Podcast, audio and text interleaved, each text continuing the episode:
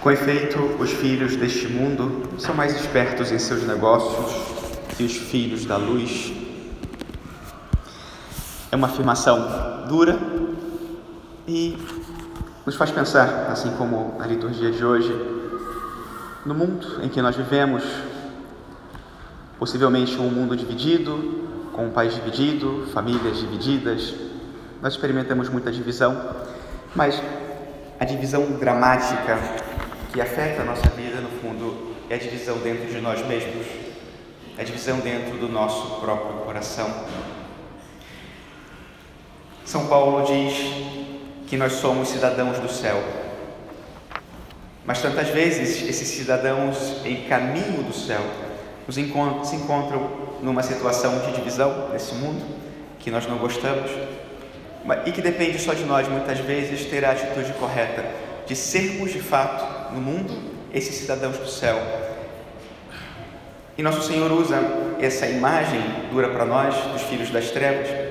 No fundo quer dizer o seguinte: não é que o administrador tenha matado, ou mesmo que tenha roubado os bens do seu patrão.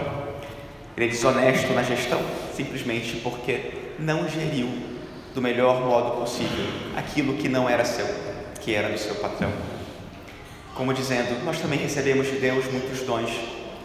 Como usamos dos dons que nós recebemos do Senhor? Porque os filhos das trevas têm um único foco na sua vida, que é trabalhar com seus interesses pessoais. Muitas vezes os filhos da luz estão divididos entre seus interesses pessoais e os interesses de Deus.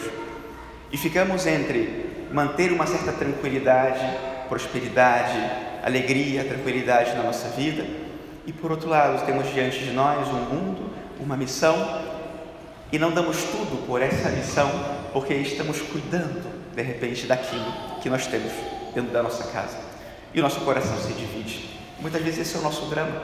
Não somos maus, mas o mal acaba prevalecendo, porque nós que temos o bem, não fazemos tudo o que devíamos fazer, porque esse não é o nosso único foco.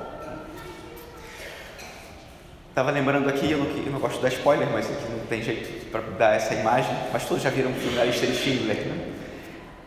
E, e tem essa cena em que Schindler, depois de ter salvado milhares de pessoas na guerra, terminou a guerra e ele vai embora para sua casa e chega o carro dele para pegá-lo e quando ele olha para o carro, ele começa a chorar e diz com esse carro eu podia ter salvado outros quatro.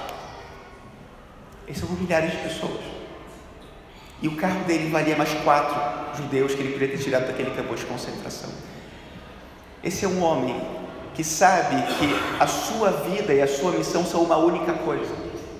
E por isso ele tem um único foco: e é fazer o bem. E esse é o convite da liturgia de hoje: fazer o bem. E esse bem significa sacrificar muitas vezes a nossa tranquilidade, o nosso bem-estar. Todo ato de virtude supõe uma renúncia, supõe um sacrifício. É assim, é a vida. Mas o ato de renúncia e de sacrifício, e esse bem que nós produzimos a partir dessa renúncia, é o que fica. É a única coisa que fica para a eternidade e que fica para esse mundo como legado e que faz a diferença. Para que esse mundo seja melhor e o nosso coração não esteja dividido, esteja no lugar, e esse lugar é o céu. Louvado seja nosso Senhor Jesus Cristo. Para sempre seja louvado.